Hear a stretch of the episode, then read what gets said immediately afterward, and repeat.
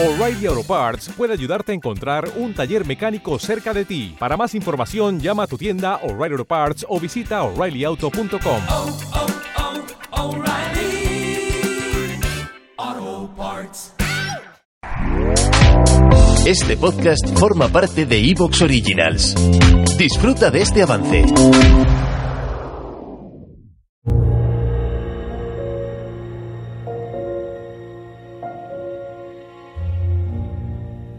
Esta manía de saberme ángel sin edad, sin muerte en que vivirme, sin piedad por mi nombre ni por mis huesos que lloran vagando.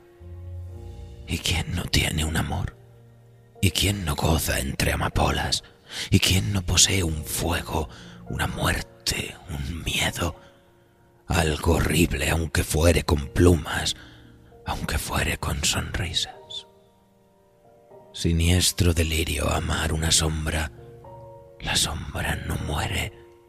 Y mi amor solo abraza lo que fluye como lava del infierno, una logia callada, fantasmas en dulce erección, sacerdotes de espuma y sobre todo ángeles, ángeles bellos como cuchillos que se elevan en la noche y devastan la esperanza. Exilio, un poema de Alejandra Pizarni.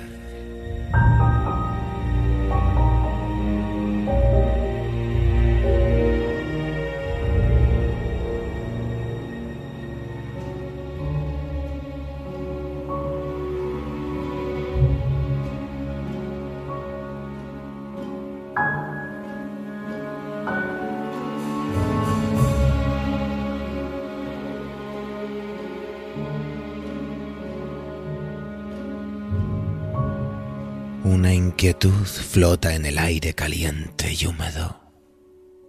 ¿Es el mal una condición inseparable de nuestra pobre humanidad?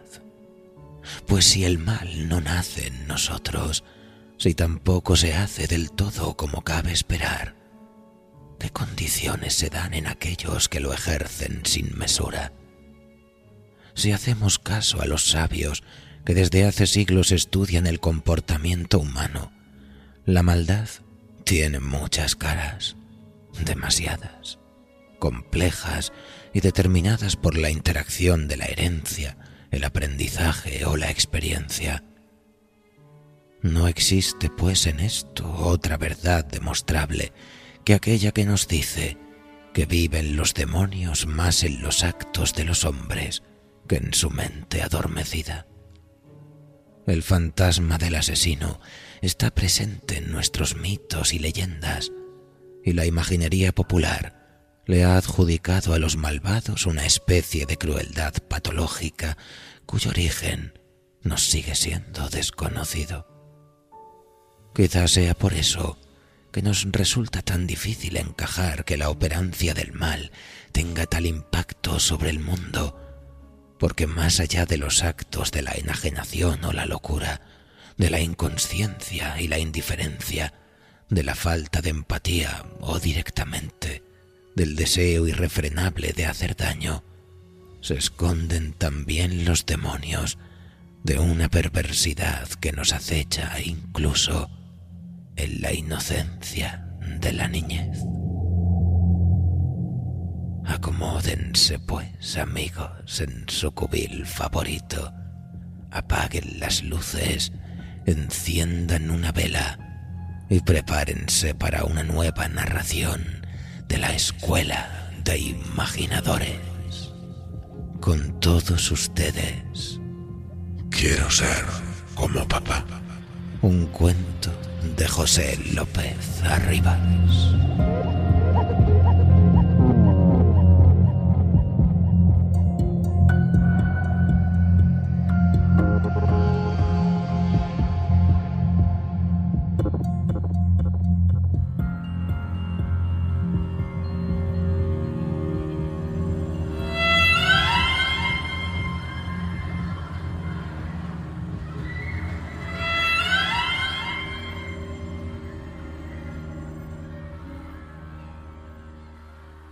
La seño Ha dicho que si nos salía muy bien el dibujo podríamos llevárnoslo a casa. Y yo pienso en la salita. Todas las estanterías están llenas de fotos de mamá, pero la salita necesita adornos. Las fotos de mamá no adornan, no son rosa, azul, rojo. Las fotos de mamá son dignas, que es una palabra que dice mucho papá. Mi papá también dice mucho horror. Digno y horror son palabras nuevas que he aprendido de papá. Mamá era la palabra favorita de papá pero desde hace unos días dice otras. Habla poco. Ahora papá dice gracias y baja la cabeza, o no dice nada y sube la cabeza, que es como si dijera mamá. Por eso este dibujo va a ser para mamá, pero más para papá y para la salita, porque papá y la salita no tienen tantas cosas bonitas como tiene mamá allá donde esté.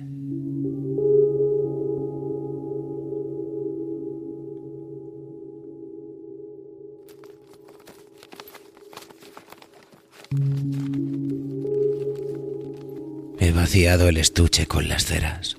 Cien, ocho, tres. La mesa del cole se ha llenado de azul y de verde, pero también de tijeras, sacapuntas y punzones. Con las tijeras hay que tener cuidado porque se clavan en el cuello y en la barriga, igual que con los punzones y con la punta de las ceras. Yo saco punta a las ceras y toco para que pinchen. Las ceras si pinchan dibujan muy bien. Como los punzones, si pinchan, asesinan bien. Asesinar es colorear el suelo y las paredes de rojo. Yo coloreo cuando lo manda la seño y hago puntitos con los punzones. Y sé que lo que pincha asesina. Lo veo cuando voy con papá Papá y yo hemos visto punzones clavados en los brazos de hombres y hemos llegado de noche a la salita. Papá diciendo horror, yo lavando en la palangana un punzón. No me tienes que comprar punzones, papá, solo me tienes que comprar mortadela. Y entonces no dice nada. Sube la cabeza a donde está la bombilla y el techo, y a donde después del techo está el cielo, y después no sabemos qué habrá, o si habrá algo más que en la salita, donde solo hay estanterías llenas de fotos de mamá. No quiero que Clara me hable. Tengo que adornar la salita y Clara todo el rato mete su nariz en mi folio. Es una copiona. ¿Qué vas a dibujar? Ah, lo que ha dicho la seño. Copiona. ¿Tú no sabes dibujar? Veo la cera roja en medio de nuestras mesas. Entonces la cera roja no es de nadie. Alargo la mano y cojo la cera roja. Dibujo una raya roja en mi folio. El suelo que yo quiero pintar es también rojo, igual que los suelos que veo con papá y huelen fuerte. Los olores no se pueden pintar. Si huele bien, pintaría la salita con mamá. Si huele mal, pintaría el cole con Clara. Clara sacándome la lengua. Clara copiona metiendo su nariz en mi folio.